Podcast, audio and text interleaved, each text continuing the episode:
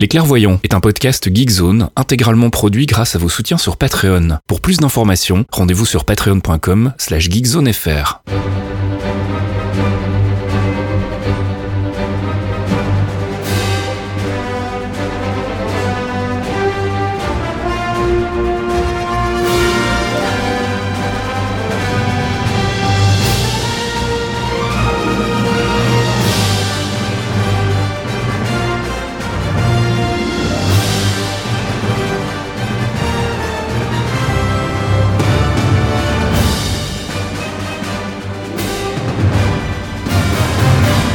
Bonjour à tous et bienvenue dans ce 65e épisode des Clairvoyants. Les clairvoyants.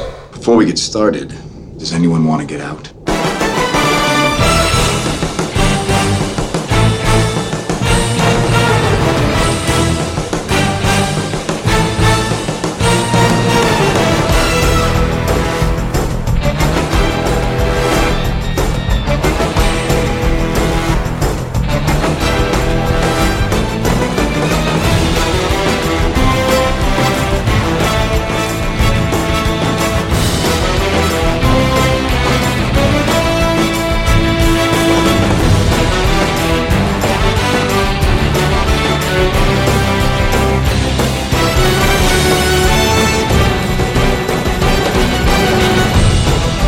Bonjour Geekzone et bienvenue dans ce 65e épisode des Clairvoyants. Les Clairvoyants, c'est votre rendez-vous mensuel sur Geekzone avec l'actu du MCU, le Marvel Cinematic Universe, un podcast que je présente avec mes amis Fox et Archeon. Bonjour Fox. Bonjour, bonne année Bonne année euh, Thomas. Salut tout le monde, bonne année On va ce mois-ci s'intéresser bien évidemment à Black Widow, la sortie se rapproche, on a eu un nouveau trailer et une featurette, on va essayer de décortiquer un peu tout ça même s'il y a finalement pas grand-chose de neuf à se mettre sous la dent. On fera bien évidemment le tour des news en rapport direct avec le MCU, on écoutera de la musique, on fera un focus euh, mise à jour sur euh, les Black Widow au pluriel, avec notamment bah, Natasha Romanoff dont on avait déjà parlé dans un des premiers épisodes de, des Clairvoyants, on va remettre un petit peu tout ça au goût du jour, et on parlera aussi bien évidemment des autres Black Widow qu'on pourra apercevoir dans le film, à savoir Yelena Belova et Melina Vostokov. On fera des recommandations de lecture, on répondra à vos questions, on fera un retour sur un ancien épisode pour se moquer de nos prévisions, et on fera aussi un petit débat euh, concernant la sortie du très euh, consternant trailer de Morbius. On en reparlera tout à l'heure. Je propose qu'on y aille tout de suite avec les news, avec notre rubrique True Believers. God, we haven't caught up in a spell, have we? The Avengers broke up. We're toast. broke up? Like a band? Like the Beatles?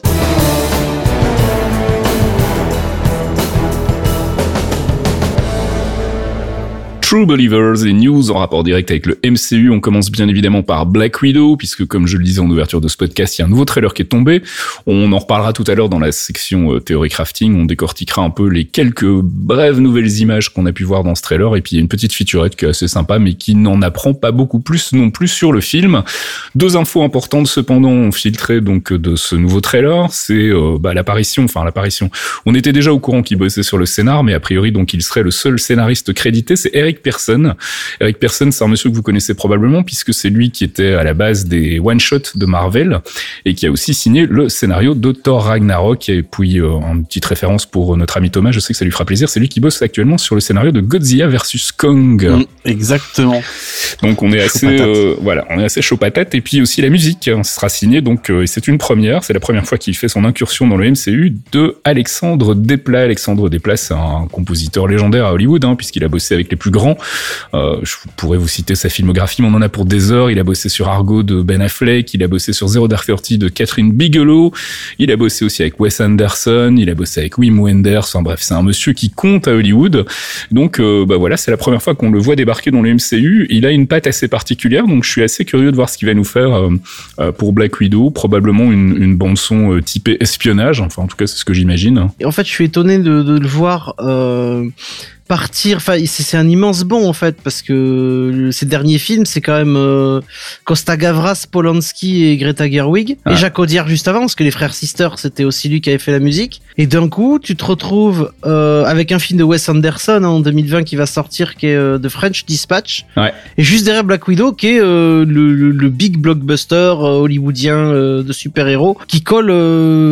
Enfin, entre, il y a un écart ouf entre The Grand Budapest Hotel, Godzilla et euh, bon, il a fait Godzilla déjà. Il avait oui, déjà fait Godzilla. dire, ouais, mais, il euh, avait fait Godzilla. Il a, il a trempé un peu sa patte quand même dans, dans certains euh, blockbusters, mais c'est vrai que c'est pas vraiment son sa marque de fabrique, on va dire. C'est plus euh, le film d'auteur en général, quoi. Il a fait quelques incursions. Je crois qu'il avait fait. Ah oui, c'est vrai qu'il avait fait Harry Potter aussi, je crois. Oui, tout à fait, exact.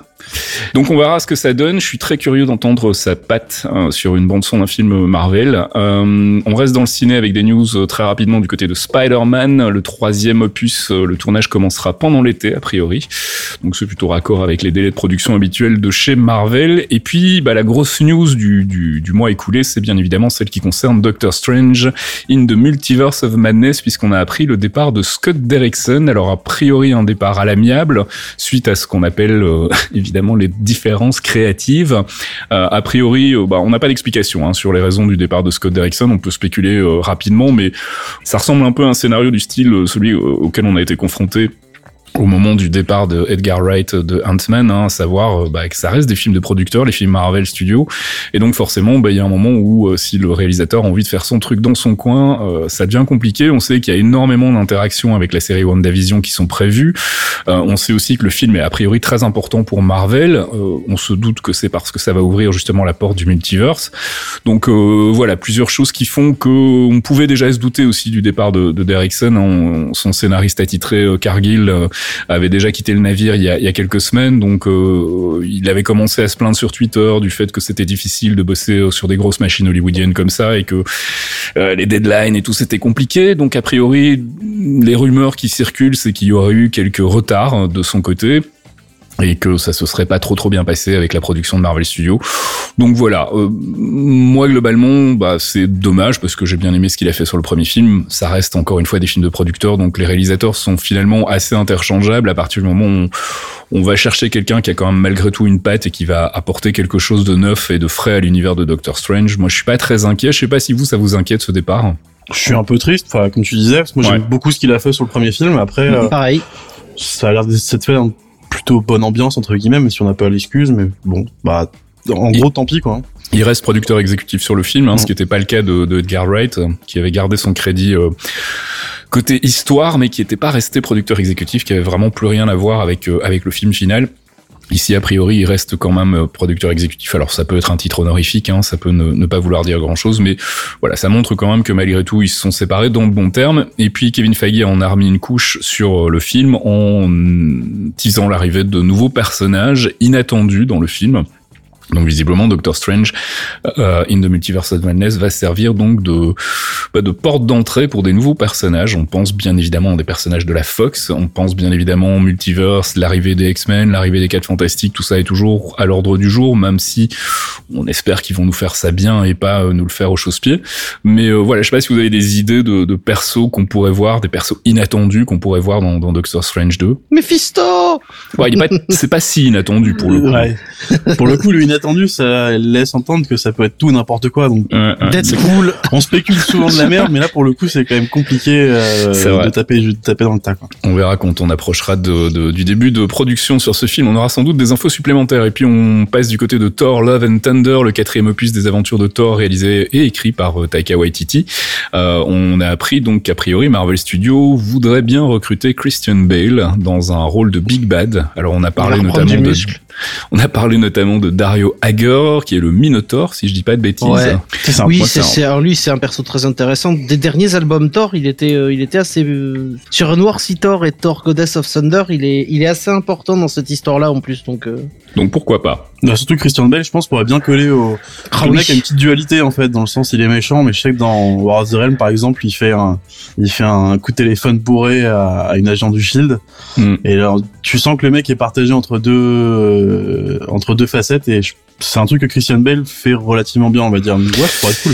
Moi, je l'aurais plutôt vu dans un dans un rôle, euh, alors plutôt du côté de Disney Plus pour le coup. Vous voyez où je veux en venir, bien évidemment. Euh, on- Moon Knight. Moon Knight, voilà. Ouais. Donc, oh merde. pense bien évidemment, pense bien évidemment à Moon Knight. Ça va faire m'aurait fait marrer. Ouais, bah, il y a un peu de ça hein, quelque part. Moon Knight, Batman, euh, il y a quand même des points des points euh, de convergence. Donc pourquoi pas Mais a priori, ça serait plutôt pour euh, pour le prochain Thor, donc Love and Thunder. On verra ce que ça donne. Le tournage débute en août. J'imagine qu'on en saura plus d'ici là. Je sais que une le seul truc que je veux pas, mais c'est, euh, il y avait une rumeur pour euh, le frère d'Odin, j'ai plus son nom en tête, Hmm. euh, mais le voir en, en espèce de personnage shakespearien avec un faux accent anglais euh, un peu bizarre, je, je, je sais pas. Le vieux Serpent Ouais, c'est ça, voilà, ça Ah ouais, quelle saloperie, oui. Alors, une news qui va faire plaisir à Fox, puisque bah, Ryan Reynolds a confirmé que euh, Deadpool 3 était bel et bien en chantier, en développement en tout cas chez Marvel Studios. Alors reste évidemment la grosse question euh, qui nous occupe tous, hein, c'est de savoir si ce nouveau Deadpool va être intégré au MCU ou s'il va euh, naviguer un petit peu euh, euh, quelque part en, en périphérie du MCU. Alors on sait qu'avec Deadpool on peut se permettre plein de choses, et notamment du méta, et notamment du bris de quatrième mur, et notamment euh, voilà tout ce genre de choses qui permettraient de l'intégrer sans vraiment l'intégrer, un peu finalement comme ce qu'avait fait la Fox euh, avec le personnage et les X-Men. Donc euh, aucune idée encore pour le moment de, de l'intégration de Deadpool dans le MCU, mais en tout cas il y a un film en chantier chez Marvel Studios, Ryan Reynolds l'a confirmé. Et une certitude, et une véritable certitude, je peux enfin le dire, et je peux enfin l'affirmer, Deadpool est une princesse Disney. C'est pas gagné encore, on verra. Si, si, si. Côté série télé, euh, et série télé et série Disney+, mais d'abord série télé, parce que ça, ça m'a surpris un peu. A priori, donc ABC voudrait faire bosser Feige sur des projets pour la chaîne. Alors on sait qu'ABC, bah, ils arrivent à la fin de Agents of Shield, hein, ça va être la dernière saison, euh, mois de juin, juillet, je sais plus dans ces eaux-là. Euh, et donc, bah, du coup, après, ils ont plus rien, vu que tout le reste euh, a été euh, globalement annulé euh, côté coproduction Netflix, et puis euh, tout ce qui était sur Hulu aussi euh, disparaît. Donc, euh, bah, Feige a les coups des franches là pour euh, développer ses propres trucs. Maintenant, est-ce qu'il va avoir le temps de le faire? Parce qu'on rappelle qu'il est quand même en train de superviser donc tout le pan cinéma du MCU, tout le pan Disney+, et qu'il va bosser aussi sur Star Wars. Donc, euh, à un moment, il faut que ce garçon dorme aussi, parce que sinon, ils vont nous le faire claquer. Donc euh, voilà, mais je voulais en parler parce que ça me semble être une idée intéressante. ABC qui voudrait donc bah, toujours raccrocher les wagons du MCU ciné, euh, et qui pourrait le faire de manière beaucoup plus intelligente cette fois-ci qu'en confiant le boulot à, à Jeff Lubb et en le filant directement à Kevin Feige. Donc on, vous en dira plus quand on en saura plus. Euh, du côté des Walif, on a appris donc que ce serait 10 épisodes pour la première saison et qu'a priori une saison 2 serait déjà en développement. Donc euh, c'est que les retours internes ont été plutôt bons ou qu'en tout cas ils sont très confiants de leur concept. En tout cas, moi je me souviens qu'on avait parlé de, de la série, c'était pas le mois dernier, c'était peut-être il y a deux mois quand on a eu les premiers euh, artworks qui ont leaké les artworks animés, et que moi franchement, qui suis pas un gros gros consommateur de, de dessins animés et de, et de cartoons, ça m'avait vraiment bien bien plu. Donc euh, voilà, je suis content de savoir qu'ils vont continuer à, à explorer le What If, qui est quand même un concept finalement assez intéressant. Hein, L'idée de pouvoir euh, bah, envisager d'autres scénarios dans le MCU. On, sait que donc Peggy Carter va prendre la tenue de, de Captain America euh, et ce genre de choses là. Donc euh, c'est T'Challa qui va devenir le gardien de la galaxie. Enfin bref, il y a plein de, de pistes intéressantes et de choses qu'on peut explorer. Donc moi je suis plutôt content. Et puis on va terminer sur WandaVision. C'est sans doute la série qu'on attend le plus parce qu'elle a l'air assez charnière dans le MCU phase 4 en tout cas. La sortie de la série a été avancée, ça devait normalement sortir en 2021, ça sortira finalement cette année, plutôt vers la fin de l'année, et on parle de la possibilité, alors c'est des photos de tournage qui ont leaké, euh, la possibilité d'introduire donc, euh, c'est quoi, c'est la ville de Madripour ou l'île de Madripour, je sais La plus. principauté de La principauté de Madripour. ouais. Alors est-ce que tu peux nous expliquer en deux mots pourquoi c'est intéressant? Euh, alors pourquoi c'est intéressant, je saurais pas vraiment te dire parce que moi là, c'est- ça me tombe un peu dessus. euh, pourquoi ils ont produit ça dans dans la série Si effectivement c'est ça, je saurais pas te le dire. Mais le le, le rôle de la principauté est intéressant dans le sens où c'est en fait euh, le. On peut s'imaginer l'île de Tortuga chez les pirates. En fait, c'est un peu le repère de tous- tous les enfoirés de la terre qui viennent boire un coup quand ils ont fini leur leur saleté. Toutes les grosses organisations du mal, dont Hydra, ont au moins un, un siège social sur place, une petite succursale euh, avec euh, avec des commerciaux ou des agents pour recruter ou des mecs qui font. Ah oui, ils euh, ont qui des commerciaux. Hein. C'était C'est Viper, des c'est ça, SS2I c'est- du mal. C'est pas- C'est pas entièrement une vanne quand je dis ça. hein. C'était Viper en fait, c'était pas Hydra direct, c'était pas Hydra directement, c'était Viper en fait, qui est une des succursales, enfin une des, des- des filiales de Hydra, on va dire ça, comme ça.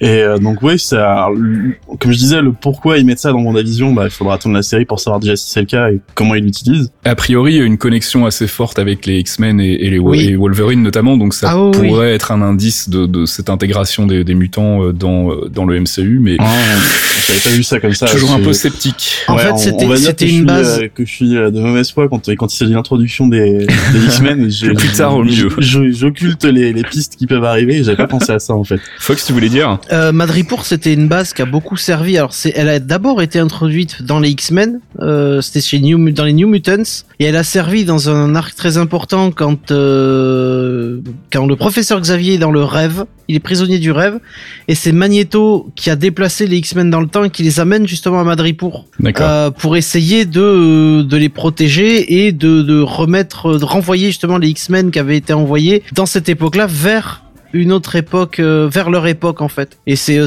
très très important. On le retrouve. euh, elle est elle est aussi rattachée à Shang-Chi parce que The Beast se fait se planque à Madripoor et Shang-Chi le recherche. Madame Hydra euh, l'a dirigé comme tu le disais via euh, via Viper mais c'était Madame Hydra qui dirigeait. Et c'est Singapour en fait. Madripoor c'est Singapour d'origine. Donc euh, ils ont transformé ça en, en une petite île. C'est un peu comme Genosha c'est des îles où tu peux faire apparaître des personnages et, euh, et avoir un setup particulier. Bah écoute, on verra si ça aura une importance dans le futur du MCU ou si ce sera juste un petit easter egg. En tout cas, WandaVision, moi je suis vraiment très chaud et je suis content de savoir qu'elle sort plus tôt parce que ça veut dire qu'on va pouvoir la regarder plus tôt aussi. Time to view alternate futures, to see all the possible outcomes of the coming conflict. How many did you see? 14,605. How many did we win? One.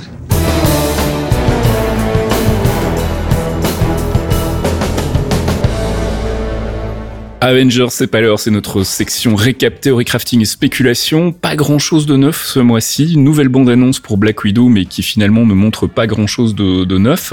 Euh, et une petite featurette, comme je le disais en ouverture de ce podcast aussi, où euh, bah, c'est surtout une interview de Kevin Feige et de euh, Scarlett Johansson. Alors on va quand même malgré tout jeter vite un œil à ce nouveau trailer assez court finalement, une 40. Euh, D'habitude on est plutôt autour de 2, 2 minutes 30 pour les, trailers.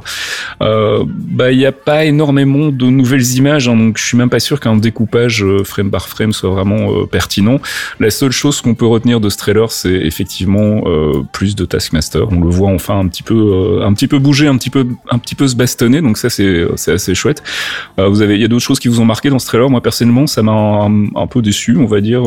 Ah, je, m'attendais à plus de reveal encore, mais j'ai l'impression qu'il garde beaucoup de choses sous le sous le coude pour la, la suite en fait et pour la sortie du film finalement. L'une des choses qui m'a marqué, c'est c'est cette scène qui est aux trois quarts du trailer où on voit Black Widow se battre apparemment dans la Red Room avec les autres Black Widow. Ouais. Euh, J'ai l'impression qu'il va être question de fermer une bonne fois pour toutes euh, La Red Room, ouais. La Red Room, je pense que c'est quand elle parle de euh, unfinished business, donc d'affaires non terminées, non, non, non élucidées. Je pense que c'est de ça qu'il s'agit. En gros, euh, je pense qu'il doit y avoir quelque chose qui fait que les, la Red Room a mal tourné, enfin encore plus qu'à l'origine. Je serais pas étonné d'apprendre que Taskmaster y est lié d'une manière ou d'une autre et que son sa réelle identité soit l'identité de quelqu'un qui est aussi pas à la tête, en tout cas au placé dans la Red Room, et que bah, le boulot de Black Widow, c'est euh, de dire ok maintenant on met un terme à tout ça, ça suffit les conneries, et qu'effectivement il va y avoir une une infiltration euh, au sein d'une base euh, ou carrément au sein de la Red Room, hein, qui sait. Et donc une remise à zéro et une, une élimination pure et simple de, de la Red Room. Je pense que c'est l'angle le plus évident. Maintenant, on n'est pas à l'abri d'une surprise non plus. Hein, mais J'ai la bonne surprise aussi, c'est qu'ils ont ils ont repris le logo de Taskmaster sur son bouclier, ce que j'ai beaucoup apprécié. ouais, ouais. Les joueurs de Marvel le savent. Taskmaster all the way. Non, son armure est bien. On a eu quelques phases de combat en plus avec lui. On a enfin pu voir euh, Red Guardian se bastonner vraiment. Mhm. Et euh, ça rend bien, je trouve. Je trouve que ça rend bien. Il y a eu beaucoup de, de, de, de vannes sur, euh, sur son rôle, euh, beaucoup de vannes sur l'acteur parce qu'il était pas, euh, il était devenu gros machin. Euh, Mais non, je pense que c'est le but en même temps. hein. C'est l'idée d'avoir Ouais. un espèce de super-héros sur leur tour euh, qui euh, a un rôle un peu de, de grand frère ou si pas de figure paternelle papa, en fait. Oui, voilà, papa, exactement. euh. Euh, Thomas, d'autres remarques particulières sur le trailer, toi de ton côté ou... Non, comme on disait, il y a, il y a pas grand chose de nouveau. Je suis quand même bien hypé par euh, la toute fin du trailer où on voit le, le, le- les mouvements en miroir de Taskmaster Ouais, contre ceux de Black fait. Widow qui Ouais, ouais. me rassure, enfin pas me rassure, mais me font dire que sur les combats, les chorégraphies vont plutôt être assurées. Mhm. Euh, après, sur le rôle de Taskmaster, moi je serais, allez, je vais, je vais prendre un petit risque et peut-être essayer de tenter de donner un nom. Allez, euh, moi je serais assez chaud parce que tu disais qu'il y aurait peut-être un lien avec la Red Room et le programme Black Widow, etc. Mhm. Euh, dans on n'en parle pas dans le focus, mais on le verra sur les recommandations lecture. En fait, elle a eu un mari qui s'appelle euh, Alexei Shostakov, qui devient en fait euh, le Red Guardian. C'est un astronaute, alors je sais plus comment on dit en russe, cosmonaute, je crois. Ouais, cosmonaute. ouais. C'est un, c'est donc un cosmonaute russe qui, qui, qui est le héros de la nation, qui est euh, mariage arrangé avec Black Widow pour euh, l'aider dans son infiltration. Mhm. Et quand ils se rendent compte que bah, le mec a des, quand même des, des, des habilités qui sont plutôt intéressantes, ils le font devenir le, le, le Red Guardian, le deuxième Red Guardian. Alors vu qu'on a le personnage de David Harbour qui est déjà euh, bah, qui arrive toujours à rentrer dans cette tenue, euh, je me demande si ce serait pas une genre une version 2.0 de, de ce qu'ils avaient de Red Guardian. euh. Ouais, c'est effectivement David Harbour est, crédité comme étant Alexei Shostakov euh, slash Red Guardian, donc c'est visiblement pas la piste suivie, mais on sait qu'ils ont effectivement tendance à faire des adaptations dans, dans les films. Il y a toujours le personnage de Ray Winston en fait dont on sait pas grand chose, qui serait visiblement un love interest. C'est tout ce qu'on sait, Euh, et ça pourrait coller en fait euh, effectivement avec l'idée d'une ancienne euh, flamme de Black Widow qui serait devenue euh, le, le Taskmaster et qui donc permettrait d'avoir une connexion quand même très euh, très euh, fine et très organique avec le, le personnage de Black Widow et cette idée de revisiter le passé, de mettre un terme, de, de clôturer les unfinished business et tout ce, ce genre de trucs là. Donc ça, ça pourrait effectivement être euh, être euh, être une piste intéressante. En tout cas, moi c'est aussi la- le, le sentiment que ça me donne, c'est que je pense que Taskmaster sera pas un bad guy euh, euh, de base. En fait, je pense qu'il y aura une connexion effectivement, bah, comme souvent dans les films du MCU. hein, finalement, il y a toujours une connexion avec le héros en fait d'une d'une certaine manière. Donc ça ça pourrait être ça. Je sais pas si toi t'as des, des idées sur l'identité du Taskmaster, euh, Fox? Ah, je pense que le Taskmaster est un Américain et que cet Américain travaille pour euh, notre ami euh, Thaddeus Thunderbolt Ross en fait. Allez, dis-le que c'est Non Alors là, Ça je serait te vraiment garantis, pas terrible ça. hein. je Pour le coup, là, je... de ouf. Je moi j'arrête le de podcast. ouf. hein. Voilà, je kifferais de ouf voir la haine dans vos yeux en fait. Jérémy Renner is B, Oka is B. Non, Oh, non, il enlève son masque et tu te rends compte que le mec a perdu toutes ses facultés de mémoire musculaire euh, dans les films qui suivent. Eh Ou ouais, alors c'est. Tony Stark et ce serait son fameux caméo. Tant qu'à Putain. faire. C'est Stanley, c'est Stanley en CG. Stanley en CG sous le masque. Oh, Non, horreur. mais je pense, je pense que ce serait, ça pourrait être un soldat américain justement qui était chargé de de faire tomber la Red Room ou du moins de déstabiliser, ce que font très bien les Américains, euh, les gouvernements étrangers, notamment justement dans cette optique de, de s'occuper de la Red Room, et que le mec y a vu un plus grand intérêt personnel au-delà de celui de la- sa nation et qui se serait retourné contre eux et serait devenu le Taskmaster et euh, Mhm. je pense plus à un américain euh, un rogue un rogue agent euh, côté Ross qu'aurait merdé et il envoie justement Natasha pour nettoyer parce qu'il la considère comme hum, j'ai pas le mot en français sacrifiable pardon Alors je, je viens de revérifier là pendant que tu étais en train de parler. En fait, je parlais de Ray Winston, c'est pas Ray Winston en fait, c'est Oti Fagbenle, euh, alors c'est compliqué, qui incarne donc Rick Mason. Et Rick Mason apparemment c'est un ancien allié de Natasha Romanoff qui euh, remonte à son passé au Shield et qui serait donc euh, impliqué romantiquement avec euh, avec Romanoff. Donc ça serait peut-être plutôt lui en fait le Taskmaster. Donc euh, Rick Mason, je sais pas si c'est un perso qui existe dans les comics ou si c'est une invention pour les films. Euh, mais donc je retire ce que j'ai dit sur Ray Winston. Ray Winston, ça serait plutôt un henchman, donc un, un bad guy, un, un second couteau du bad guy. Euh, mais bon, voilà, c'est difficile de, on n'a pas du tout vu ces, deux personnages, donc celui qui est incarné par euh, Ray Winston et le personnage de Rick Mason, on les a pas vus dans le trailer, euh, si je dis pas de bêtises, donc c'est difficile de savoir où ils se situent, mais effectivement, ça rejoindrait cette piste de du love interest de Black Widow qui serait effectivement le, le- le réel Taskmaster, enfin l'identité cachée derrière le, le Taskmaster. Ça aurait du sens en tout cas. Mm. Euh, bah, je crois qu'on a fait le tour. hein. Il y a malheureusement pas grand-chose de plus à dire pour le moment sur euh, sur Black Widow. On attend le troisième et dernier trailer euh, qui probablement devrait nous arriver pff, mois de mars. J'ai envie Euh, de dire. non Super Bowl Super Bowl, tu penses? Ce sera pas Ah plutôt bah, un clip au Super Bowl? euh, Super Bowl avec je un vrai vont- trailer après? Je sais pas. Euh, je pense qu'ils s'ils ont s'ils dépensent comme ils avaient fait euh, pour d'autres films précédemment notamment Black, pour Black Panther Hmm. vu qu'elle sort très proche derrière, elle sort- ça sort fin avril, donc je pense qu'ils vont mettre peut-être un, un clip au Super Bowl et nous mettre derrière euh, le, le truc en disponibilité en version longue euh, sur YouTube derrière. Mais je pense que pour la prochaine étape qu'on doit attendre, c'est le Super Bowl parce que c'est là où il y a tous les plus gros euh, Mm. trailers chaque année. Ils dépensent des millions de dollars pour ça. Je serais pas étonné qu'ils nous sortent un teaser trailer de, Eternals aussi à ce moment-là d'ailleurs. Ce Ah, serait pas pas mal. con.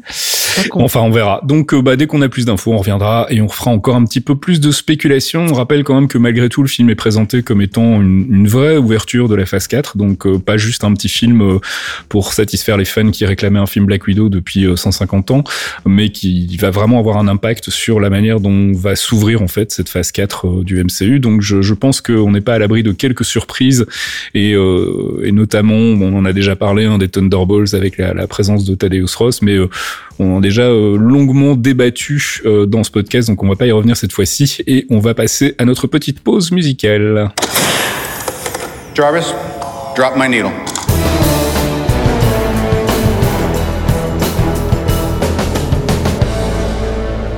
Jarvis Drop My Needle, c'est notre pause musicale tirée du MCU et ce mois-ci c'est Thomas qui euh, nous a choisi un petit morceau extrait d'une bande son d'un film ou d'une série euh, estampillée Marvel Studios, mon cher Thomas. Yep, et ce mois-ci j'ai fait double usage parce qu'en ce moment j'écoute beaucoup de de- d'instru en fait de musique sans parole etc donc les, les, les bandes son de Marvel passent assez souvent dans mes écouteurs. Et je fais aussi un petit hommage à bah, à Derrickson qui a quitté Doctor Strange en, en utilisant un morceau de bah, de son film l'utilisant dans son film.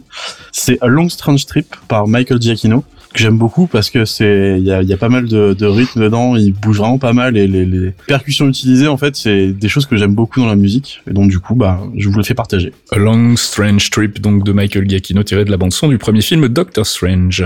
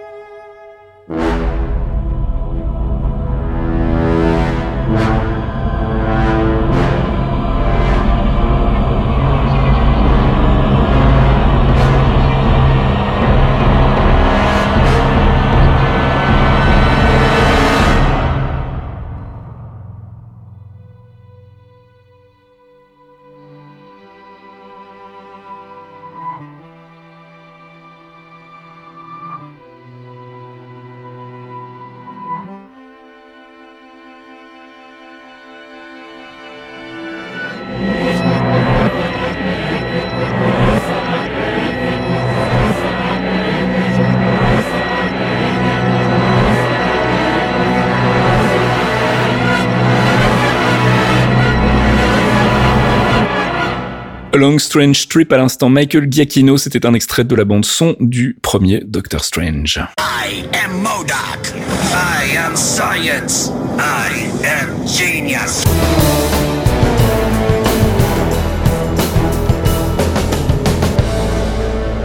Am Science, notre bon vieux Modoc qui nous rappelle que c'est l'heure de faire un focus sur un arc, un personnage euh, ou euh, bah, tout simplement une organisation euh, qu'on trouve dans les comics et qui a son pendant dans le MCU. On en avait déjà fait un sur Black Widow, c'était en mars 2016 dans le 21e épisode des Clairvoyants. On a décidé de faire une petite mise à jour par rapport à la sortie du film ben, fin avril chez nous, début mai aux États-Unis, avec un focus sur les trois Black Widow Black Widows donc, qu'on découvrira dans le film, à savoir Natasha Romanoff, Yelena Belova, mais aussi Melina Vostokov. Alors mon petit Fox, on va commencer par un petit rappel de, bah, la Black Widow principale que tout le monde connaît, Natasha Romanoff. Et bien sûr, bon facile, on va partir avec Natasha qui a été créée par Stan Lee, Don Rico et Don Heck. Elle est apparue pour la première fois dans Tales of Suspense numéro 52 en avril 1964. Alors on en sait assez peu sur la jeunesse de Natasha Romanoff et les quelques informations disponibles euh, ont jamais vraiment été confirmées. Les sources qui sont les plus crédibles actuellement racontent que lorsqu'elle était enfant, Natasha a été confiée au soldat Ivan Petrovitch après la mort de ses parents. Il l'a élevée euh, quelque temps et il va finir par la livrer au gouvernement russe qui, lui, dans sa grande bonté, va l'intégrer au programme Black Widow. Donc entourée d'autres orphelines, elle va être envoyée dans un centre secret de formation qu'on appelle donc la Red Room, euh, où elle va être formée à l'espionnage, au maniement des armes et ainsi qu'à plusieurs arts martiaux. À la fin de sa formation, elle va être soumise à de nouvelles technologies qui vont ralentir son vieillissement et accélérer grandement ses capacités de guérison. Alors ça c'est quelque chose qu'on n'a pas du tout vu dans le MCU, mais euh, qui est pas forcément impossible non plus. Euh, hein. c'est pas impossible et on a vu une partie de, du protocole puisque c'est le protocole où, il- où est stérilisée Tout à fait, ouais. quand elle a ses cauchemars et qu'elle en parle après euh, chez, chez, chez Barrett, euh, chez Clint pardon avec euh, avec Banner. Le truc, c'est que en plus de tout ça, la mémoire de Natasha est aussi altérée. On va modifier les souvenirs de son passé et on va les remplacer par ceux d'une ballerine du théâtre Bolchoï pour aider à sa couverture entre guillemets. Du coup, le KGB va utiliser ses services pendant quelques temps avant de lui confier l'assassinat de quelqu'un qu'on connaît, un certain Anton Vanko, un scientifique qui a fui vers les États-Unis et qui travaille maintenant avec Stark Industries. dont on a parlé dans Iron Man 2 puisque c'est son fils qui euh, était incarné par Mickey Rourke euh, et qui venait donc se venger en fait euh, du fait que son père avait pas eu les crédits euh, mérités ça. pour les inventions de Stark. Tu viens d'une famille de voleurs et de bouchers. en français, c'est terrible. Where is my bird? C'est ça. Bref, la suite donc. Du coup, elle va affronter plusieurs fois Iron Man et euh, avec l'aide de Hawkeye qu'elle a manipulé, ils vont se battre encore une fois contre Iron Man, mais ça ne marchera pas. Vraiment pas. Après son dernier échec, elle va se retourner contre son pays et finalement aider les Avengers dans l'espoir de pouvoir rejoindre leur rang et quelque part d'obtenir une certaine forme de rédemption. Sa demande va être refusée, mais Nick Fury va l'engager directement au Shield afin d'espionner ses anciens employeurs. Et c'est comme ça que Natasha va intégrer les Avengers plus tard, en passant d'abord comme un agent du Shield sous l'égide de Nick Fury. Ce qui est un peu le cas dans les films aussi, hein, finalement, puisqu'il avait été, elle avait été recrutée par euh, par euh, Fury. Fury pour espionner euh, Stark finalement. Oui, c'est ça. Enfin, peut-être pas pour l'espionner, mais en tout cas pour le, le garder dans le les cordes. babysitter un peu aussi. Le ouais. babysitter. Alors l'autre euh, Black Widow qu'on voit dans le trailer et qu'on verra dans le film, donc c'est Yelena Belova qui est incarnée par Florence Pugh. Pug, mais j'arrive pas à le dire. Hein. Florence Pugh. Florence. Pugh, c'est Pugh, voilà, j'y arrive. On m'a critiqué la dernière fois parce que j'avais mal prononcé son Pug, nom. Donc, euh, Pug Life. Flo- Florence Pugh, donc qui incarne Yelena Belova. Alors qui est Yelena Belova? Alors, Yelena Belova, elle, elle est arrivée beaucoup plus tard, parce qu'elle a été créée par euh, Devin Grayson et euh, J.J. Jones en, 2000 en 1999, pardon. Elle est apparue dans Inhumans volume 2, numéro 5, parce Mhm. qu'évidemment, ils font toujours des volumes 2 et des numéros. Donc, c'est mars 99, donc c'est beaucoup plus tard. hein. Euh, et elle, elle a été euh, envoyée à la Red Room des années après Natasha, pour elle aussi, évidemment, suivre cet entraînement de Black Widow. Lors de sa formation, elle va dépasser toutes les stats et les capacités de Natasha en pulvérisant tous ses records et va devenir la nouvelle porteuse du titre de Black Widow. Sa première mission va être d'être euh, de, traquer les meurtriers de son superviseur. Donc il s'agit en, en fait, il s'agit là juste d'un test grandeur nature pour finaliser sa formation et assurer son rôle d'espionne chez les soviets. Mais lorsque son aîné euh, va partir contrer les plans d'un général et s'emparer d'une fiole de virus, ils vont envoyer Yelena sur place pour la voler et la remettre aux Russes. Donc du coup, évidemment, on va se retrouver avec une baston de Black Widow. Euh, les deux Black Widow vont s'affronter et on va ça va révéler que Natasha a manipulé son adversaire depuis le début et tenté de lui faire comprendre que la vie qu'elle mène pour son gouvernement en tant que Black Widow n'avait finalement aucune finalité. Donc Natasha, pendant le combat, va la manipuler pour lui faire dire c'est de la merde ce que tu fais, arrête, arrête, stop. Du coup, Yelena va pas avoir beaucoup de chance là-dessus parce qu'elle va se faire enlever par le Shield. Ou à partir de là, c'est Natasha qui va lui faire subir des tortures psychologiques pour la forcer à renoncer à sa vie d'espionne. Ça va plus ou moins fonctionner. Elle va décider de se retirer à Cuba pour vivre comme elle le souhaite et elle va devenir modèle et businesswoman jusqu'à ce que malheureusement son passé de Black Widow la rattrape. Alors, je sais pas du tout si c'est l'orientation qu'on va prendre dans le MCU, en tout cas dans le, le film Black Widow, mais euh, il y a effectivement cette notion de rivalité entre les deux qu'on voit très très bien dans le trailer et qui sera a priori donc exploitée. Et puis troisième euh, personnage euh, estampillé Black Widow, c'est Melina Vostokov qui est incarnée donc dans le film par Rachel Wise. Celle-là, elle a été créée un peu plus tôt que, que, que notre amie Yelena, parce qu'elle est née en, elle a été, elle est apparue en 83 sous la plume de Ralph Macchio, pas le Karate Kid, l'autre comme dirait Archeon. C'est Archeon le précise. Non, mais Archeon a fait le focus, il précise, c'est pas Karate Kid, c'est l'autre. Mais c'est vrai que moi ça m'avait surpris aussi quand j'ai vu des interviews du bonhomme. Je me suis dit attends Macho il s'est reconverti dans le comics et tout. Euh, non rien à voir, c'est pas du tout le Non, même. c'est pas lui. Évidemment, Georges Pérez avec. Première apparition dans Marvel Fanfare numéro 11 en novembre donc 1983. Melina fait partie, elle, de la même promotion que Natasha euh, lorsqu'elles sont passées toutes les deux à la Red Room. C'était l'éternelle seconde face à celle qui survolait euh, toutes les tâches et toutes les épreuves. Elle va développer un immense mépris pour celle qui devient rapidement sa rivale. Évidemment, numéro 1, numéro 2, c'est assez classique. Quand Romanov va devenir la nouvelle Black Widow, ben, Melina va décider de fuir la Russie et de devenir mercenaire sous le nom d'Iron Maiden. Ça rappelle des trucs. Quelques années plus tard, elle va être engagée par un certain Damon Dran. Dran est un puissant homme d'affaires qui n'hésite pas à tuer ses concurrents, évidemment, ou une personne politique pour faciliter juste son développement et son empire. C'est à ce moment-là que, que Melina Vostokov euh, va être la dernière survivante d'un groupe d'assassins employé par Dran. Elle va parvenir à prendre le dessus sur Natasha qui va être euh, sauvée de justesse par une escouade du Shield. Elle va être laissée pour morte et présumée morte pendant très longtemps, juste après sa, sa rencontre avec Black Widow. Et elle refera surface beaucoup plus tard, des années même plus tard, lors de la signature du Superhuman Registration Act, donc le fameux Registration Act, et elle va tenter de fuir au Canada sous une fausse identité et être capturée par les Thunderbolts qui vont la remettre aux autorités et la mettre en prison. Alors c'est marrant parce que ça me fait tout à coup penser à ce dont on parlait tout à l'heure dans le, le- la section théorie crafting, à savoir que euh, bah, on n'a pas ce personnage de Damon Dran pour le moment, en tout cas dans le casting, mais ça pourrait être justement le rôle euh, mystère euh, de cet acteur qu'on n'a pas réussi à identifier et qui pourrait donc être le Taskmaster dans la version film. C'est ça. Et avoir une connexion en plus avec Vostokov qui serait finalement un agent double au sein du groupe euh, formé par les Black Widow et le Red Guardian, ça pourrait être intéressant aussi d'avoir ce plot twist à un moment, même si c'est un petit peu prévisible, d'avoir ce plot twist, ça serait assez raccord avec les habitudes du MCU, donc de finalement nous dire ah mais en fait elle c'est la nouvelle meuf de Dran et elle était avec vous pour euh, faire capoter vos plans depuis le début, donc euh, une espèce de trahison en fait qui pourrait intervenir vers la fin du film. Enfin là je spécule follement, donc je ne sais pas du tout si ça va être le cas, mais je me dis que voilà il y a y a ce côté ce côté rivalité avec Romanov qui est quand même très très fort, le, le côté euh, euh, elle va finalement décider de se mettre à son compte, elle va bosser avec un autre personnage qui est un, un mec qui est blindé de thunes et qui pourrait donc être une, une backstory tout à fait crédible pour le, le Taskmaster du MCU, donc euh, donc pourquoi pas. En tout cas merci euh, Fox pour ce petit euh, survol des trois euh, Black Widow principales on va dire. Et, merci à Thomas pour l'avoir écrit, parce que Tout à Thomas il va fait. nous faire ses recommandations de lecture maintenant. Exactement, Thomas, on va te, bah, on va te laisser le micro pour que tu nous fasses donc tes recommandations de lecture concernant Black Widow. Alors juste un petit rappel, hein, comme je le disais tout à l'heure, il y avait déjà eu un épisode sur euh, Black Widow, c'était le numéro 21, donc on vous renvoie à euh, éventuellement des, euh, des recommandations qu'on avait peut-être déjà fait, mais euh, c'est pas grave. On se dit qu'il y a des gens qui nous ont pris en route et qui n'ont peut-être pas eu encore le courage d'aller réécouter les vieux épisodes. Donc vas-y Thomas, qu'est-ce que tu nous recommandes?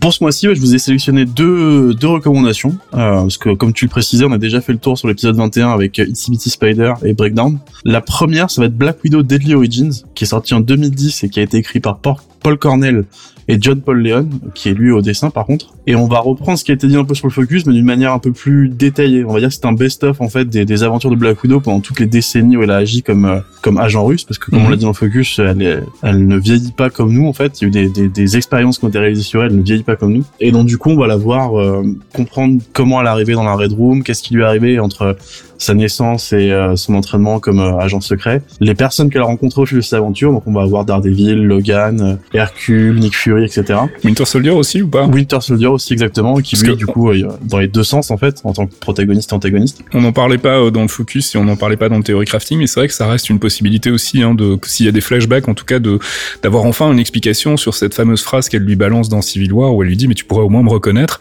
et euh, qui a jamais été élucidé en fait. Donc on, on se doute qu'il y a un passif entre les deux personnages et ça serait pas étonnant qu'on qu'on en voit un peu plus dans, dans le film. Mais je m'é- je m'égare et je te laisse euh, terminer tes recommandations. non, mais t'as bien fait. surtout, il est au moins responsable de la cicatrice qu'elle a à la hanche, en fait, qu'elle montre à Captain America, parce exact. lui a tiré dessus. Donc, si, c'est, c'est peut-être un- la raison pour revoir ce, ce passage-là. Tout à fait. Mais effectivement, il est aussi dans l'histoire. Et en fait, c'est, comme je disais, c'est un, c'est un best-of, un medley, en fait, qui va nous aider à démêler un peu le, le personnage qu'est Natasha Romanoff, donc Black Widow.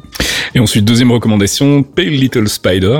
Pale Little Spider qui est sorti en 2002. Comme je disais, c'est la suite en fait des recommandations de l'épisode 21. Donc Itsy Bitsy Spider et Breakdown. On va suivre la deuxième Black Widow qui est Yelena et euh, on l'a laissé en fait euh, après Breakdown où elle était euh, où Natasha lui a fait comprendre que le rôle qu'elle a avec le gouvernement russe et le rôle qu'elle a en tant que Black Widow, c'est vraiment pas le truc le plus fun qu'il y a en genre de métier. Et donc elle avait choisi de prendre sa retraite. Elle était devenue euh, businesswoman et modèle de lingerie, si je me souviens bien. Je précise que c'est une édition euh, Marvel Max en fait. Donc euh, C'est plutôt si, adulte. si des enfants nous écoutent, il y a, il y a des passages qui abordent un peu de la pornographie, des choses comme ça, sans rentrer vraiment dans le graphique. Il y a des sujets du genre, donc euh, au cas où, attendez un peu pour les lire.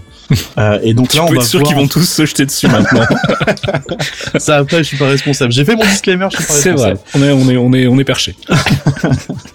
Et donc du coup, on va, on va suivre en fait le, bah, le retour à la, à la vie d'espionne de Yelena, Mhm. qui est, euh, qui est traînée par Nick Fury et le Shield pour euh, pour revenir dans des missions qu'elle avait, euh, mais que, que Natasha lui avait fait comprendre que c'était pas vraiment la meilleure solution pour euh, son choix de carrière, on va dire. Et j'ai oublié de préciser, ça a été écrit par Greg Rucka et c'était dessiné par Igor Corday.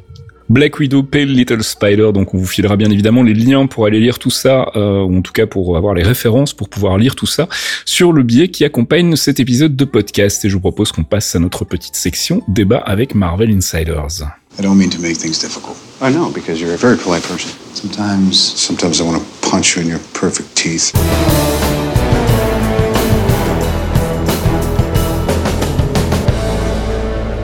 Marvel Insider, c'est notre moment analyse débat, c'est une nouvelle rubrique qu'on a lancée euh, il y a quoi un an maintenant, si je dis pas de bêtises, on- dans ces eaux-là. On s'est dit que ça valait peut-être la peine de temps en temps de débattre un petit peu de sujets un peu annexes ou en tout cas euh, euh, différents du théorie crafting habituel qu'on qu'on fait euh, dans le, le podcast. Cette fois-ci, ah, c'était difficile de passer à côté. La question est revenue des milliards de fois sur Twitter, euh, donc on a décidé de la traiter dans cette section débat. C'est bien évidemment le trailer de Morbius. Alors qu'est-ce qui se passe chez Sony Qu'est-ce qu'ils sont encore une fois en train de foutre Donc De juste, petit rappel très rapide pour les gens qui n'auraient euh, pas vu le trailer. Donc c'est un film avec Jared Leto qui va se concentrer sur un bad guy emblématique de, de Spider-Man qui est Morbius, qui est donc un vampire, euh, enfin une sorte de vampire, on va dire ça comme ça. Et euh, bah, le petit souci qu'on a, moi j'appelle ça un souci, c'est que dans cette bande-annonce, il y a deux callbacks en fait à euh, Spider-Man. Il y a d'abord une affiche avec un, un Spider-Man sur lequel il est marqué Murderer. Alors on y reviendra, mais c'est pas euh, ni le Spider-Man de Homecoming, ni le Spider-Man de Far From Home, et encore moins le Spider-Man des Avengers. Donc euh, ça a l'air un peu gratuit. Et puis surtout, à la toute fin du trailer, en, en espèce de, de caméo euh, qui pop comme ça, sorti de nulle part, il y a notre ami Michael Keaton, euh, qui, qui incarnait donc le Vulture, Le Vulture, dans Homecoming, euh, dont on est sans nouvelles depuis, et euh, qui tout à coup pop dans ce trailer de Morbius, on sait pas trop pourquoi. Alors, j'ai envie de dire que personnellement, ça m'a particulièrement gavé. Euh, on, on connaît l'envie de Sony de raccrocher désespérément au wagon du MCU et de pouvoir euh, intégrer leur Venom, leur machin dans euh, le MCU de, de Marvel Studios. Et je trouve que cette bande-annonce est vraiment pour le coup un coup très très bas parce que ça ça amène de nouveau de la confusion. Enfin, je veux dire, il suffit de voir le nombre de questions qu'on a eues sur le sujet, euh, le nombre de vidéos qui ont popé, d'articles sur les sites euh, putaclic euh, pour dire oh là là, Morbius va être intégré dans le MCU. Euh, et j'ai bien peur que ce ne soit pas du tout le cas en fait. Alors ma théorie c'est que euh, j'ai deux, deux possibilités en fait qui sont euh, toutes les deux euh, aussi discutables mais la première c'est qu'on ne voit pas du tout ce caméo de, de Michael Keaton dans le film et qu'il soit là juste pour le trailer. Euh, la deuxième possibilité c'est qu'il soit effectivement dans le film et qu'il ne joue pas du tout le rôle du Vulture ou qu'en tout cas il ne soit jamais nommé. Donc tout ça me paraît un petit peu gratuit. Il nous avait déjà fait le coup avec Venom. Il y avait des rumeurs qui avaient été alimentées par le réalisateur lui-même avant la sortie du film pour dire ah, on peut pas vous dire si Spider-Man sera dedans, on peut pas. On m'a dit que je je pouvais pas le dire. Et puis finalement, il y était pas du tout. Donc ça sent un petit peu quand même le, le forçage de la part de Sony. Alors je voulais avoir vos réactions sur sur ce trailer. Déjà de base sur le trailer de, de Morbius, même si on va pas trop s'éterniser là-dessus, vu que c'est a priori. Enfin, moi je reste convaincu que c'est pas MCU. Et puis surtout sur cette pratique de Sony de, de enfin de vouloir absolument raccrocher les wagons quoi. Fox, on commence par toi. Euh, alors, pour mon avis sur le trailer, ça a pas l'air hum, terriblement mauvais, mais ça a pas l'air ouf non plus. Je vais lui Mhm. laisser le bénéfice du doute parce que j'aime bien Jared Leto en général. J'ai l'impression qu'ils ont voulu faire leur Joker en fait. Et, euh, je putain, sais c'est pas. bon, c'est bon, ça va. Il a déjà fait un Joker, il était pas terrible, c'est bon. mais euh, non, mais c'est c'est là Michael Keaton. Moi, ce qui m'a emmerdé, c'est de le voir, surtout qu'il a l'air d'être. J'ai l'impression, faudrait que je revoie le trailer, mais j'avais l'impression qu'il était dans une tenue d'ambulancier. En fait, il a l'air Euh, d'avoir la même tenue que celle qu'il avait à la fin dans la scène post-générique de Homecoming, euh, cette tenue de prisonnier en fait finalement. C'est en tout cas le même couleur et je suis sûr que c'est pas innocent. C'est pas innocent. Peut-être peut-être qu'ils ont l'autorisation de de, de, de, de, de- de raccrocher plus ou moins les wagons, mais euh, je vois pas pourquoi créer un Morbius euh, qui va pas affronter Spider-Man. Donc créer un Big Bad qui n'est pas géré par le MCU, qui est géré par Sony, dans un univers où ils ont pas les wagons euh, raccrochés non plus, parce que le Murderer, si on peut, s'il se raccroche au, au wagon du Murderer, c'est la mort de Mysterio. Mhm. Donc on serait dans une période de transition où Spidey euh, justement est en fuite, euh, il est détesté par tout le monde, il a Jonah Jameson au cul et tout ça. Mais là, là, pourquoi, pourquoi faire ce Big Bad chez Sony? Euh, je- Peut-être, Bah. peut-être qu'ils vont en faire une origin story, qu'on le retrouvera, il va se faire déboîter en début de film par Spider-Man dans le prochain Spidey, et ce sera réglé. On aura eu un film sur un Big Bad de deux heures pour qu'il soit tué en cinq minutes par le MCU. Moi, je pense que c'est beaucoup plus beaucoup plus basique que ça en fait. je Après, pense si c'est juste de la com, c'est nul. C'est vraiment ça en fait. Moi je pense que c'est vraiment de la pure com. Il se trouve que Sony a euh, est toujours à la tête du catalogue euh, Spider-Man hein, parce que euh, il y a une collaboration avec Marvel Studios, mais c'est toujours Sony qui est officiellement détenteur de la licence. Et euh, bah ils se rendent compte que les films du MCU ça cartonne, ça ramène des milliards de dollars à chaque fois, donc ils se disent bah pourquoi pas nous? Venom a cartonné, on, on, vous dira jamais assez, n'y allez plus. Enfin arrêtez d'aller voir ces films là quoi. Si vous voulez pas qu'ils en fassent d'autres, il faut arrêter, il faut leur faire comprendre que c'est pas possible. Donc Venom a cartonné sans Spider-Man. Et on sent qu'ils ont envie vraiment depuis le début d'intégrer leur personnage au MCU pour avoir une espèce de, gros euh, de gros amalgame euh, organique. Euh, le problème c'est que c'est pas très honnête quoi. Enfin, on se retrouve avec euh, ce trailer qui donne l'impression que le film est dans le MCU, alors que vraiment j'en mets ma main à couper, il le sera pas quoi. Donc euh, je trouve ça vraiment mesquin, petit et, et au final, euh, ouais, c'est de la de la publicité euh, mensongère. On peut carrément appeler ça comme ça. Enfin, je sais pas ce que t'en penses Thomas, mais moi ça m'a vraiment agacé quoi. Alors, je vais déjà commencer par euh, un- une, une remarque. Je vais accorder quelque chose à Sony qui est pas forcément non plus un bon point. Quoi Mais tu es fou Attends, attends que je développe, tu vas voir. Au moins, moi quand je vois le trailer, au moins je trouve qu'ils ont ils sont raccords avec ce qu'ils ont fait avec Venom. Donc Mhm. c'est tout aussi dégueulasse. Le trailer de Venom était m'a vraiment pas filé envie. C'est de Morbius, c'est dans le même ton. Ouais. Mais il reste sur cette idée de de de d'antagoniste qui se transforme en anti-héros avec un côté horrifique. Là, tout ce qui est un peu DA, tout ce qui est un peu développement, elle a un peu de collé. Et comme je disais, c'est pas forcément un compliment, mais au moins ça reste.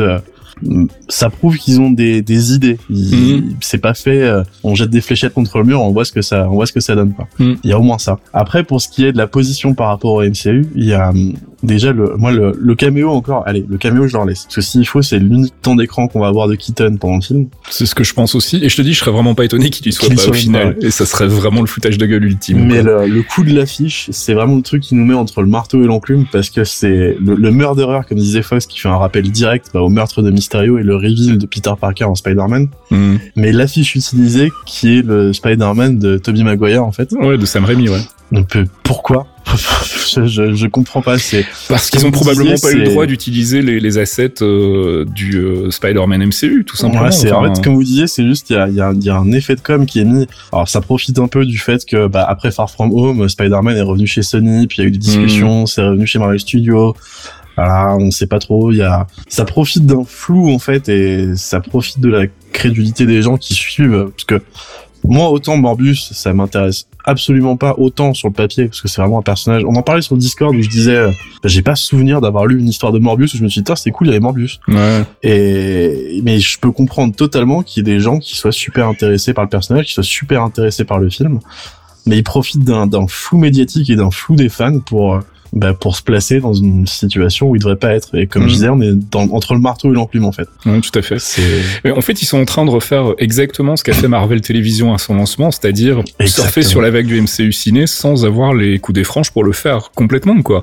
Et j'aurais absolument aucun problème avec euh, l'idée que tout à coup Sony se dise, bah, on va travailler main dans la main avec Marvel sur d'autres projets, euh, on va valider ces projets avec eux pour que ce soit cohérent par rapport à l'univers euh, du MCU dans son dans sa globalité, et on va faire un film sur Morbius où il y aura Spidey et ce sera une production de Sony. J'aurais aucun problème avec ça.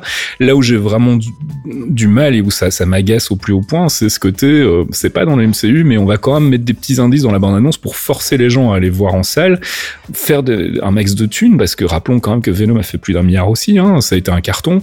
Euh, et il y a un 2 qui est en préparation, là, qui va être réalisé par... euh, euh, j'ai oublié son nom maintenant, mais qui jouait euh, Ulysses Claw dans euh, Age of Ultron. Euh, Ah, c'est vrai. C'est lui qui Oh. réalise le film.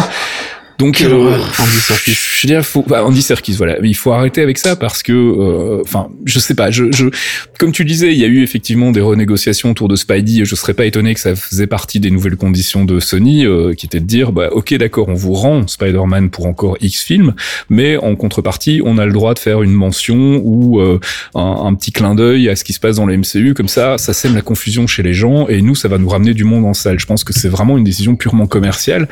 Et au final, c'est dommage parce que bah, ça crée la confusion et on sait à quel point la confusion dans l'univers des super-héros au ciné auprès du grand public, c'est quelque chose qu'on a mis du temps à démonter et qui encore aujourd'hui pose problème.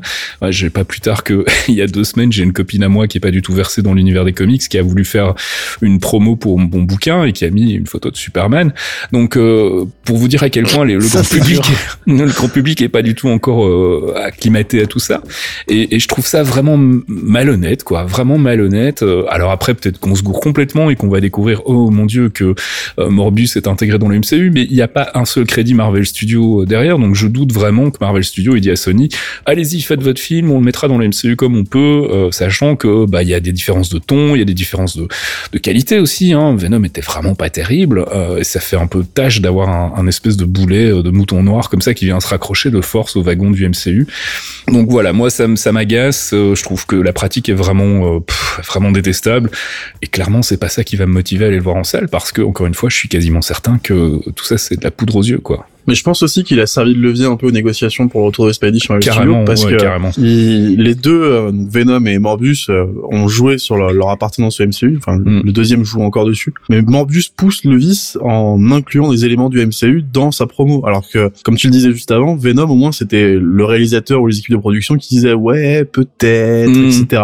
Mais dans le film, de manière concrète, il y a zéro lien avec le MCU. Il y a pas une affiche, il y a pas une. Je l'ai encore revu il y a pas longtemps, me demandez pas pourquoi. Mais il n'y a pas une ligne de dialogue qui fait un lien direct Ah. avec le MCU. Alors que là, les mecs, dès le premier trailer, bam, allez, on vous en colle deux. Mm, mm, mm. Donc ils poussent le vice de cette manipulation encore plus loin et c'est ah, rien que ça, ça me, bah, ça me, ça me flingue l'envie d'un truc que j'avais déjà pas envie de voir en fait. Bref, si vous voulez vous exprimer vous aussi sur le sujet, n'hésitez pas à venir nous faire coucou sur Discord ou dans le forum Geekzone dédié au MCU, parler euh, de cette intégration au chausse-pied euh, via le trailer en tout cas de, Morbius, même si on reste convaincu que ce sera pas le cas dans le MCU global. Euh, mais voilà, je voulais qu'on en parle parce que c'est vrai que la question est quand même revenue euh, assez souvent dans les questions Twitter pour le courrier des lecteurs et enfin courrier des auditeurs pardon.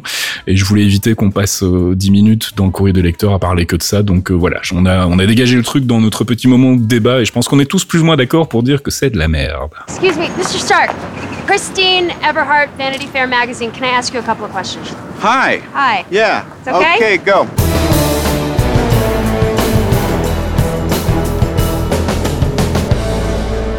Et c'est l'heure du courrier dans lequel on répond à deux trois questions de manière bref factuelle en évitant de faire trop de théorie crafting. Deux questions ce mois-ci, une qui nous vient de Chine et qui nous dit euh, sinon en fait euh, bullshit ou, pas les nouveaux mutants, euh, les new mutants intégrés au MCU. Alors il nous parlait de Morbius aussi, mais on en a parlé donc on va pas revenir dessus. Bah même problématique avec les new mutants, il y a une rumeur qui est partie de je ne sais où, probablement un de nos un de nos, euh, nos scoop euh, hunters préférés, euh, Charles Murphy ou Daniel RPK, qui a priori laisserait entendre que le, le film New Mutants aurait été retardé pour être intégré dans le MCU.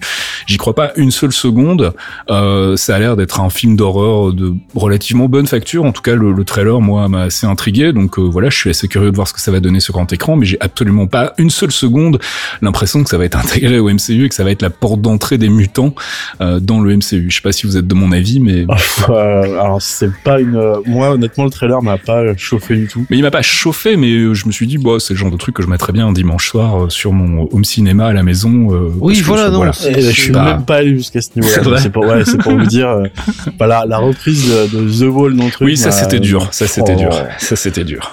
Le truc qui fait un parallèle, ouais, on n'est pas dans l'école de Xavier, mais on est, des, rebelles, etc. Ça m'a sorti du truc. Et... Alors peut-être que je me plante et que ça sera sympa à regarder un dimanche comme vous comptez le faire, mais moi, j'ai pas de plan pour le faire. Et intégrer les New Mutants au MCU, euh, fou, Mais ton- tonalement déjà, enfin je sais pas si ça se dit, mais d'un point de vue du ton et d'un point de vue du traitement, ça a l'air d'être un film d'horreur pur jus quoi. Et euh, on sait que euh, c'est pas du tout, euh, ça coche pas les cases du MCU quoi. Le MCU c'est du PG-13, c'est euh, propre, c'est euh, euh, c'est c'est pas de l'horreur pure. Enfin on sait que Doctor Strange 2 aura des élans et des moments, des passages un peu plus horrifiques, mais que globalement ça restera un film du MCU. Donc je le vois pas trop s'intégrer là-dedans.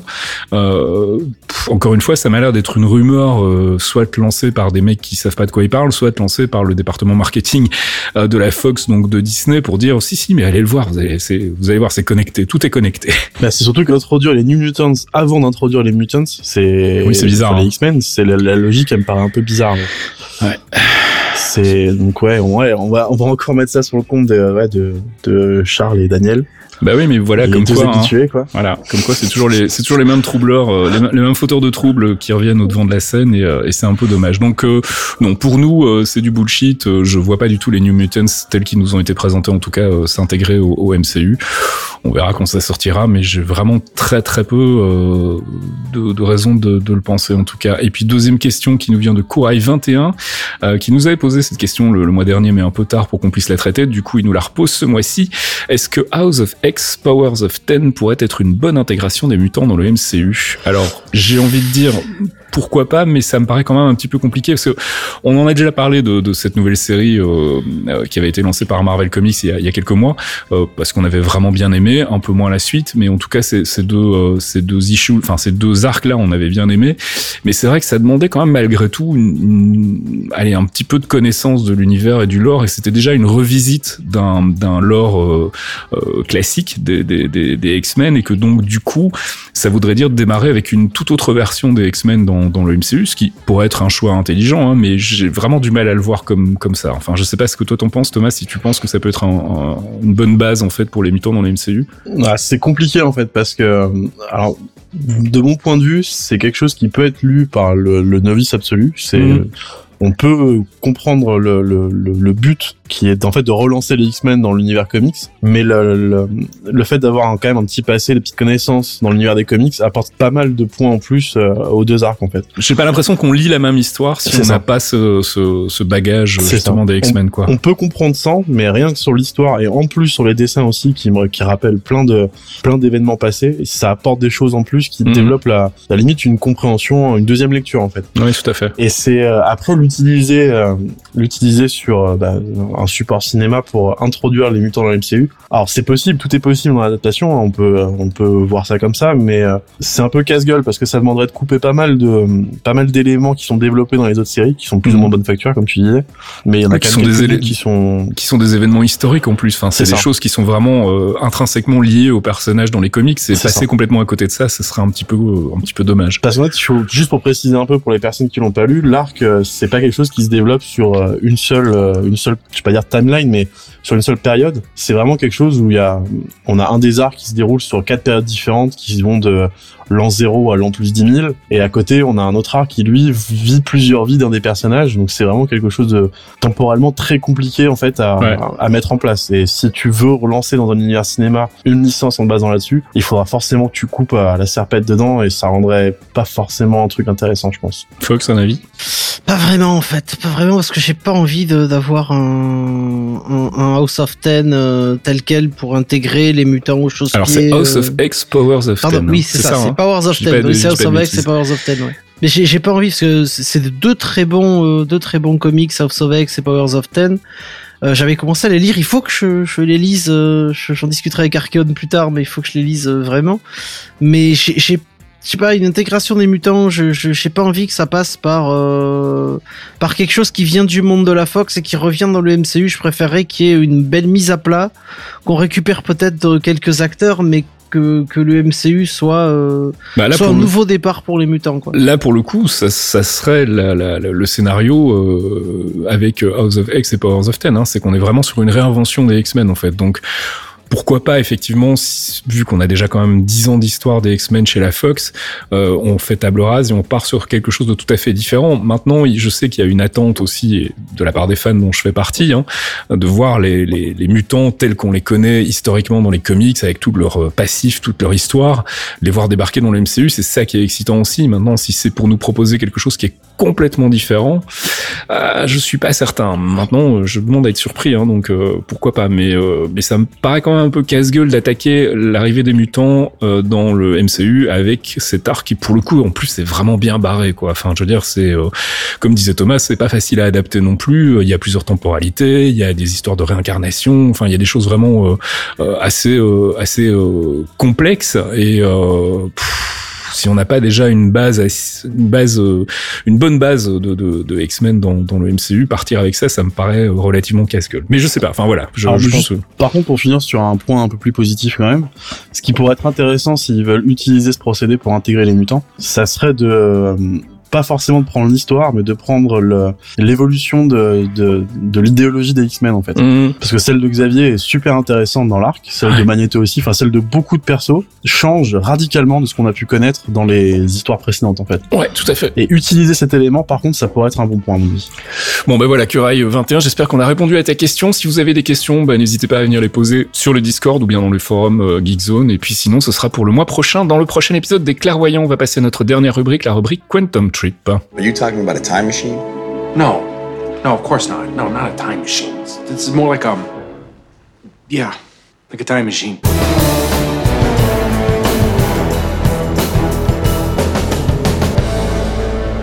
Quantum Trip, c'est donc notre nouvelle rubrique depuis quelques mois où on fait un flashback sur un ancien épisode et où on se moque généralement de nos prévisions foireuses. Alors pour le coup, j'ai été réécouter l'épisode 5 et toute la partie théorie crafting qui était principalement un décortiquage du trailer, le premier trailer, le teaser trailer d'Age of Ultron.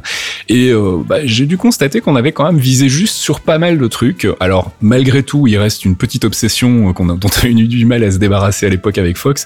On va réécouter ça tout de suite. hein. On a une, euh, un plan ultra badass sur Scarlet Witch qui sort d'une euh, d'une bâtisse en, en claquant euh, en claquant son pouvoir sans même regarder. On a remarqué aussi que dans cette scène-là, il avait un médaillon autour du cou qui euh, avec une pierre qui est de la même couleur que ses pouvoirs. Est-ce que ça pourrait être un indice d'une Infinity Stone? Et si oui, est-ce que ça pourrait être la Reality Stone? Ça pourrait être ça. ça collerait bien avec le personnage en tout cas et le fait qu'elle manipule la réalité, ça pourrait justifier donc euh, justifier ses pouvoirs. Et puis bon ben on, Ou du moins les amplifier. voilà, tout à fait. Et puis, euh, juste après, on a ce flashback extrêmement furtif de Captain America. Où est-ce que c'est encore une illusion On n'en sait rien. Dans les années 40, donc on le voit de dos, mais on le reconnaît parfaitement. Et probablement qu'à ses côtés, c'est Bucky et, euh, et Agent Carter, Mhm. dans ce qui semble être une soirée mondaine. euh, C'est un dîner, bal euh, militaire, il y a des MP, donc des, des policiers militaires qui sont euh, en train d'escorter un dignitaire. ça pourrait être justement le, le- le- la vision que qu'a envoyé Scarlet Witch à, à Captain, peut-être la vision d'un passé probable ou un, un choix qu'il aurait pu faire ou carrément quelque chose de, de carrément juste une mémoire où il se rendrait compte d'avoir rencontré peut-être quelqu'un, on sait pas qui, mais euh, à cette époque-là. Ça pourrait aussi être le fameux flashback dont on avait déjà parlé concernant donc Human Torch, qui est euh, l'origine de Vision. Ça, on en reparlera tout à l'heure quand on fera le focus sur Vision. Euh, ça pourrait aussi être, ça pourrait être aussi être ça. Alors, je dois bien reconnaître que ça a été une agréable surprise en réécoutant, comme je le disais donc euh, avant le- l'extrait, euh, cet épisode 5 et puis particulièrement la partie théorie crafting, puisque je me suis rendu compte qu'on avait quand même visé juste sur pas mal de points euh, par rapport à ce premier trailer d'Age of Ultron qui pour le coup était pas très très euh, révélateur, on va dire. Il y avait plein de Non. scènes euh, qui n'avaient pas beaucoup de sens et on a essayé d'en d'en donner un peu en l'analysant, mais c'est vrai qu'on a gardé cette obsession pendant plusieurs épisodes de euh, bah, Scarlet Witch a une des pierres de l'infini et c'est la pierre de la réalité. C'est là que tout est parti. Donc euh, sur ce coup-là, on s'était bien raté puisque c'était finalement la Mind Stone, même si on avait déjà dit que c'était pas possible. Bref. Euh, et puis il y avait aussi donc euh, le côté Human Torch. C'est vrai que les les flashbacks en fait, ce qui était finalement des visions dans le film et que on pensait être potentiellement des, flashbacks à l'époque qu'on a vu le trailer, on s'était dit tiens, s'ils veulent introduire Vision dans le film, ça pourrait être sympa d'aller rechercher justement Human Torch qu'on voyait dans le premier Captain America. On rappelle pour les gens qui sont pas férus de comics que dans les comics, la première incarnation de Vision en fait dans euh, dans les BD Marvel, c'était Human Torch. En fait, c'était la Torche humaine avant la Torche humaine des Fantastic Four qui n'a pas grand chose à voir puisque c'était un un androïde, c'est ça, hein, le premier Human Torch en fait. Le premier Human Torch, c'était un robot, oui, Ouais. euh, un androïde. euh, Donc on avait pensé que ça pouvait être une, une des origines possibles pour Vision. Il s'est avéré que c'était pas du tout le cas. Mais pour le coup, euh, voilà, je suis assez content de nous sur ce coup-là. Fox, on avait quand même bien vu pas mal de trucs. La baston avec la Hulkbuster qu'on avait plus ou moins bien situé dans le, la narration du film. Mais voilà, on, a malgré tout gardé, et je pense qu'on va encore en entendre parler dans les épisodes suivants, cette, cette obsession pour l'idée que Scarlet Witch était détentrice d'une des pierres de l'infini, euh, ce qui était probablement euh, soit pas voulu du tout par euh, Whedon, soit un red herring. et Ouais. voilà, on s'est bien fait pigeonner, comme on dit.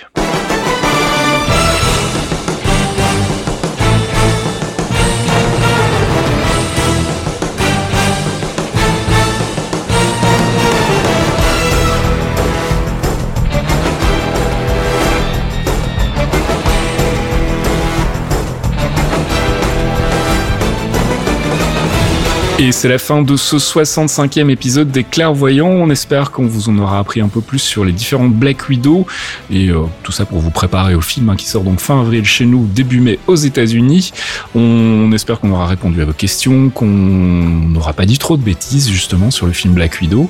On se retrouve le mois prochain. On n'a pas encore vraiment décidé de quel personnage ou quel arc on allait parler dans le, le focus. Faudra qu'on parle à mon avis un moment de Red Guardian malgré tout, même s'il y a Oui. sans doute pas énormément de choses à en dire. Euh, bon, on verra. Si vous avez des suggestions, n'hésitez pas. hein, vous connaissez le principe. Twitter, Facebook, euh, sur la page, euh, enfin sur le thread dédié sur geekzone.fr ou sinon sur le Discord. Venez en discuter avec nous. Venez nous faire vos propositions. On se retrouve le mois prochain pour un nouvel épisode des Clairvoyants. D'ici là, bah, passez une bonne fin de mois de janvier, un bon début de mois de février. On vous fait des bisous. Ciao les gars. Des bisous, ciao ciao. Bisous, ciao.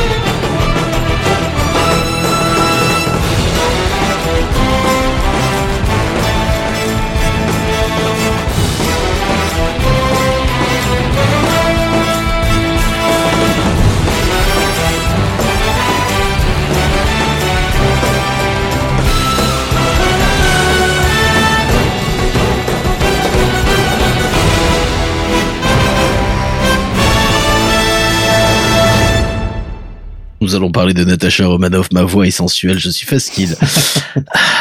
je, je craque. Pardon. Un podcast signé Faskill. Faskill.com